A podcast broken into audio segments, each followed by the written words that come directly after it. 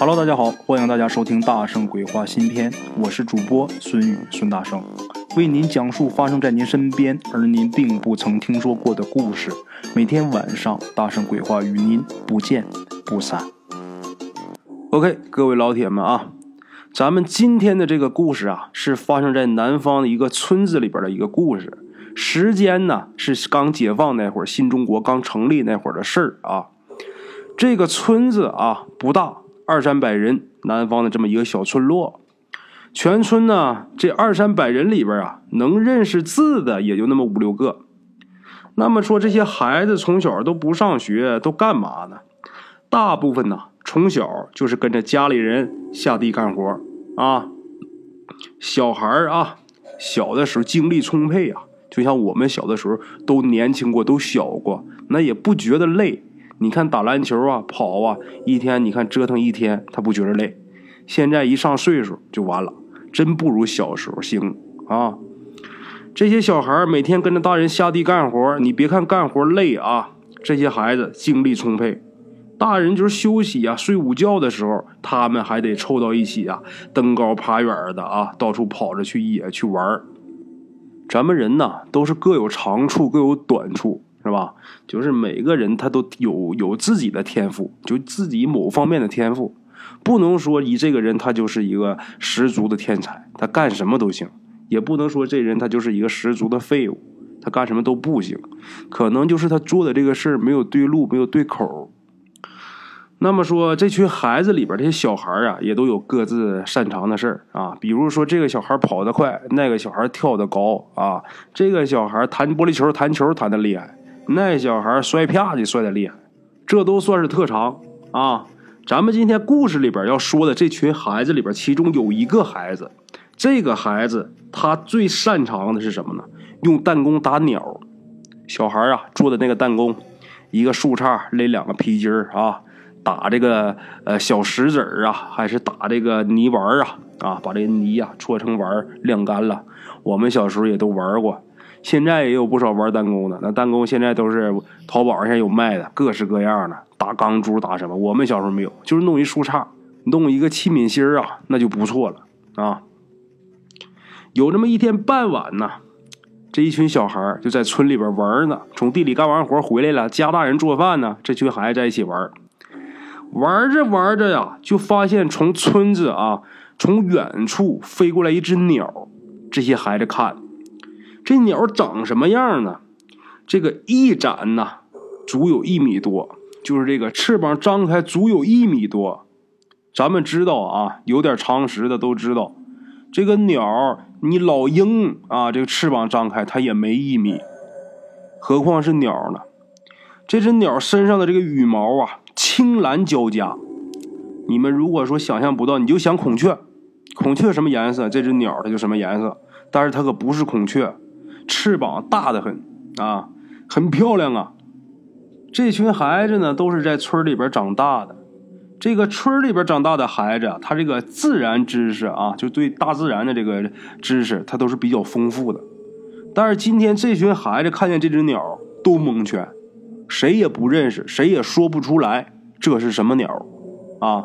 这些小孩玩什么？他们都有弹弓，就都把弹弓掏出来了，大家就噼里啪啦就打这只鸟，想把这只鸟打下来啊！但是呢，都没打中。咱们就说这个，他们这一群小孩里边，不是有一个打鸟的高手吗？玩弹弓的高手。这小孩啊，他一样也是失手了，没打着。他这一没打着，他就觉得丢面子。平时他打弹弓一打一个准儿，今天就打不着，他觉得自己没面子。然后这货啊，这小孩就爬到这个，他附近有一棵树，他就爬到这个树顶，站在这个树顶啊，瞄准，瞄准了以后，那是用尽了吃奶的力气啊，这个弹弓这一下打出去了，打出去也碰巧，这只鸟啊，这时候正好一回头，它好像是被什么东西追似的。然后回头看看是不是追上来了这只鸟啊？他回头这么一顿，正好这个弹弓里这个石子啊，打到他头上了，就这么寸，打头上了，这鸟就掉下来了。一掉下来，这群小孩就赶紧跑过去抓呀。那鸟啊，不但长得大，而且特别凶啊，比鹰都厉害。这鸟被这一群人围起来之后啊，它就东一嘴西一嘴就开始叨人啊，捉人。这个树上那位啊，你看，哎，这鸟还挺嚣张，都打下来了，还挺横啊。然后这回它在地上了，那就好打了。对于他这个弹弓高手来说，这就不叫事儿了。然后就紧接着啪啪就是几弹弓，这几弹弓都打在这个鸟头上了，给这鸟打的就不动了。这一群小孩啊，一看鸟不动了啊，就都围过来了，在这研究，这是不是死了呀？正在这研究呢，在这看着纳闷呢。这时候从远处啊，就跑过来一个道士。这个道士很胖，啊，跑过来时候满头大汗呐，那是喝死在喘的啊，边跑边喊啊，谁也没听懂他喊的是什么。这些小孩他们就认为是什么呢？就认为这这么大的鸟是不是哪儿来的？这肯定是这人养的，是吧？这么好看的鸟这么大，肯定人家养的呀。这让我们打死了是吧？赶紧跑吧！这群小孩呼啦一下全跑了。都跑了呢，在树上那位他就没跑了。那位高手啊，就在树上待着。这个道士过来啊，把这大鸟给捡起来了，看看这鸟是不是死了。然后这正研究这鸟呢，一看这鸟没死，他是晕过去了啊。然后他一抬头就看上树上这个小孩了，就问他，就看见他了啊，是你打的？这小孩也实在啊。虽然他害怕，但是他也不敢不承认啊，然后就低个头也不说话，就默认了呗。道士就说：“来，你下来，下来。”一听让他下来，他从树上赶紧爬下来了，爬下来走到人面前呢，低个头。那小孩犯了错了嘛，都那样嘛，低个头在那也不说话，偷偷的翻着眼睛看着这个道士。这个道士啊，拉着他是左看右看，把他看了几遍啊。然后道士摇摇头啊，自己说：“太差。”小孩当时没明白什么意思，我这么说大家也不明白。那么咱们接着往下讲啊。说完太差啊，就说你带我去你家。这孩子当时就吓哭了。他为什么哭？他以为这道士要去他家是让大人陪鸟呗，是吧？吓哭了。没办法，那也得回去啊，谁让自己 手欠呢？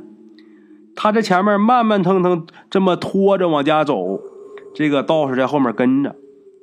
两个人还没进村呢，他们玩这个地方啊是村口，还没进村呢，他们就远远的听见这个村里边有一家人家，就是有好多人哭，就能听见这哭哭声啊从远处传过来。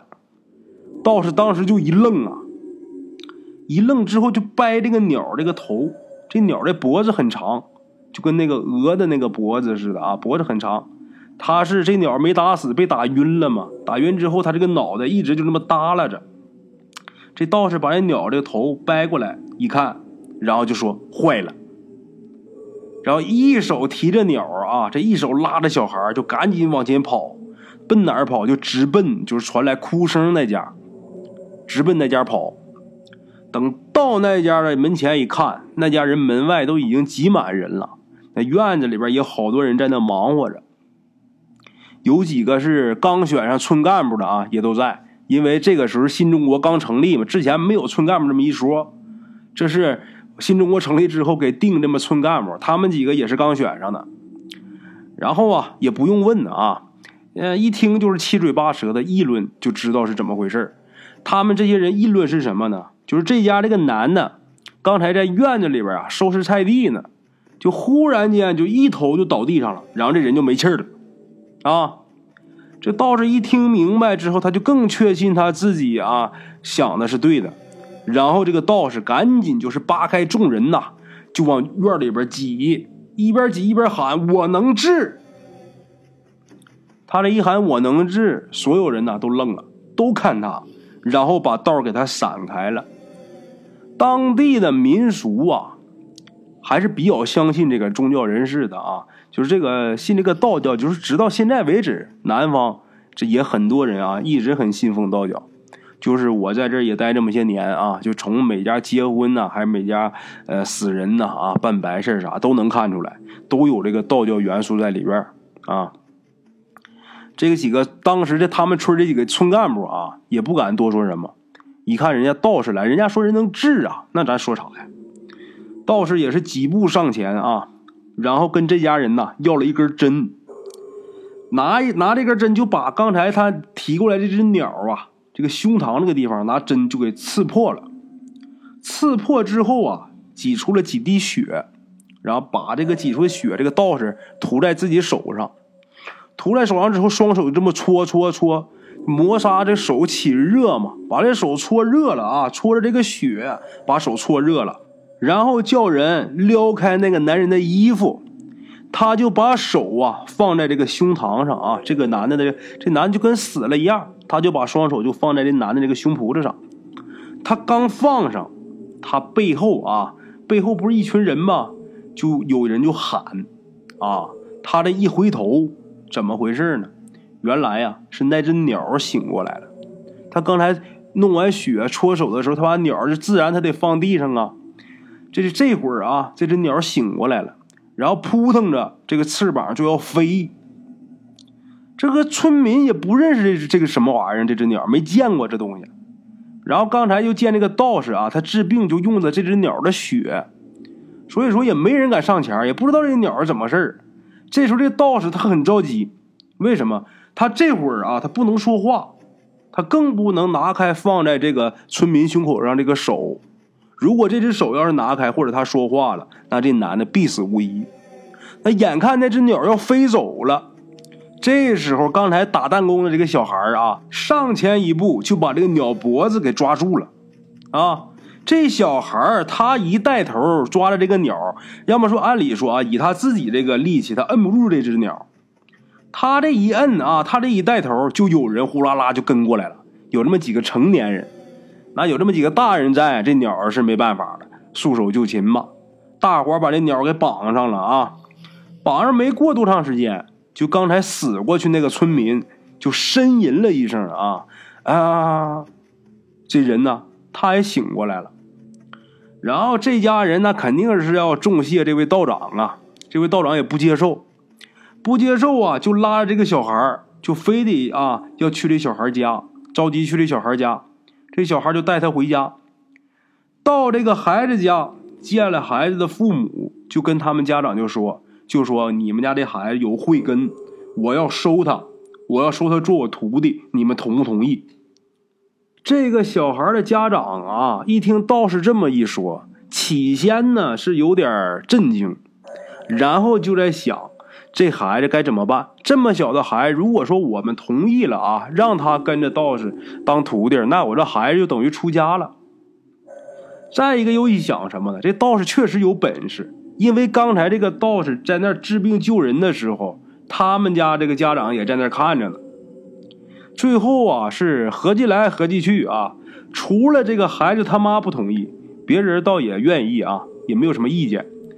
后来，这位道士又跟这孩子他妈保证，就说我肯定啊，每年都让这孩子回一次家。这孩子你也不算白生，跟我是学本事、长能耐去了。后来呢，这孩子的妈妈也就同意了啊，这个事儿呢就算是定下来了。然后在他们家呀吃饭的时候，这道士是留在这个小孩家吃饭啊，因为当天就磕头了，就你是我徒弟，我是你师傅了，那你拜师得留下吃顿饭吧。吃饭的时候，这小孩的家长就问这位道士，就说今天这个事儿是怎么回事啊？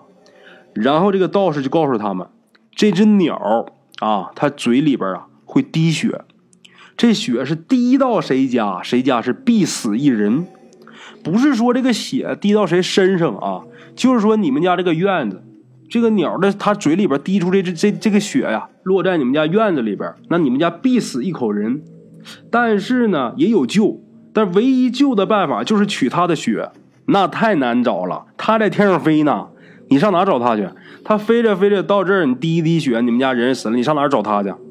所以说这东西啊，它既是一个祸害，它又是一个非常珍贵的一种东西，因为它这个血治病有奇效，它不单单单能治这一种病，好多种病它这个血都能治啊。听道士一说完，大家才明白今天村里发生的这件怪事是怎么个来龙去脉啊！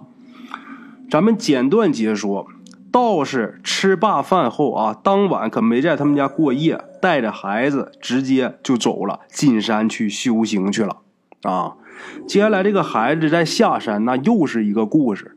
按理说这个故事得分两集讲啊，但是咱们今天我们就别挖坑了，直接把它说完嘛，总挖也不好是吧？还一个金章斗灵蛇还给大家坑着呢。这个呀，给大家讲完吧。我就叙述故事的时候，我就不那么麻烦了，让大家大概知道一下这故事的大体的是怎么回事啊。以后有机会，我再把这个故事给它细化。接下来接着给大家说咱们这故事的下半段是怎么回事啊。前半段咱们这个故事里边提到的这个孩子啊，打鸟的那个孩子，这个孩子啊姓王，他十几年以后啊，从山上啊回到村里边。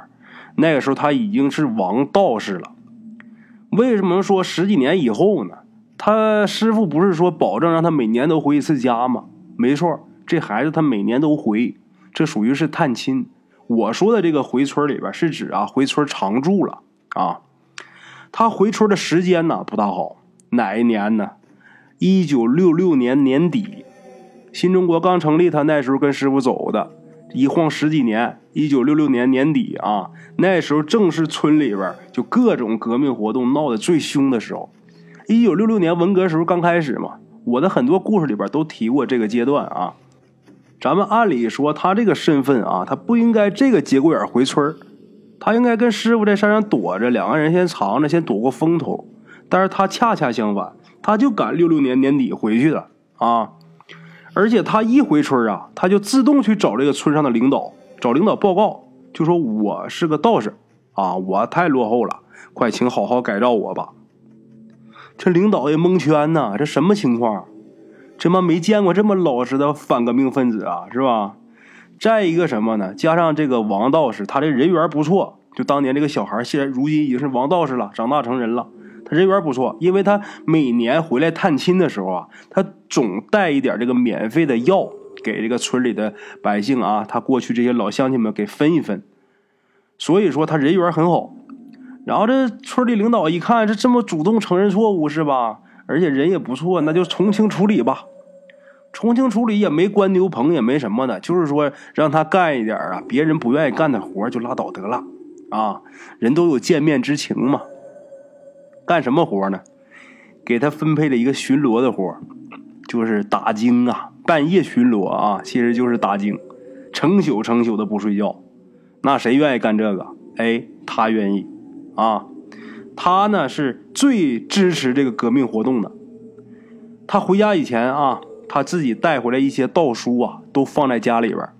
什么有也不是什么秘术啊，就是常见的一些什么《道德经》啊、《庄子》啊、呃什么《中礼传》呐这些道集呀啊，就这之类的吧。他呢都交出来了。他说这是这个革命的大毒瘤是吧？这大霉霉草。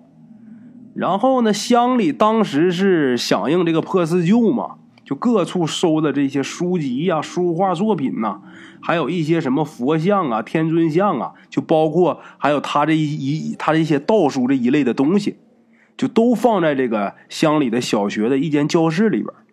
而且呢，这间教室啊，分配由他负责看管。为什么给他这个活呢？因为他积极呀，特别积极啊。那你干吧。他是最早提出啊，就这些东西。必须要烧掉，啊！倒是这个他这提议倒是对，但是县里这个领导啊，有点下不了这个决心。那那么多东西啊，那文字的东西还有好多，那都是古董啊。说白了，谁不心疼啊？是吧？后来也是拖了一个多月，最后决定烧，啊！烧的那天呢，肯定要开一个大会呀，然后领导讲话呀。那天呢，咱们这位王道士啊，剃了一个光头，哈，为什么剃光头？他就是表示我彻底要跟道教决裂啊！而手里边还拿着一个火把，那是雄赳赳的站在这个主席台下边，等这个领导啊一声令下，他是连窜带蹦的就过去了，那姿势啊，那用咱们话来说，那就相当的风骚啊！那把现场给逗的啊，全场的人都哈哈大笑的。以至于啊，就事后有好多就当时在场看热闹的这些小孩玩游戏的时候都学他那几步跳，大家就想得有多有意思啊！烧完以后啊，这个地上啊就剩了一些残灰。咱们这位王道士啊，就拿一个大扫帚扫了半天，就最后连个渣都没剩啊，什么都没有了。从那以后啊，他落了一个外号，什么外号啊？王疯子。这个大人呢，都是背地里管他叫王疯子，当面不好意思。但是这些小孩啊，总当面管他叫。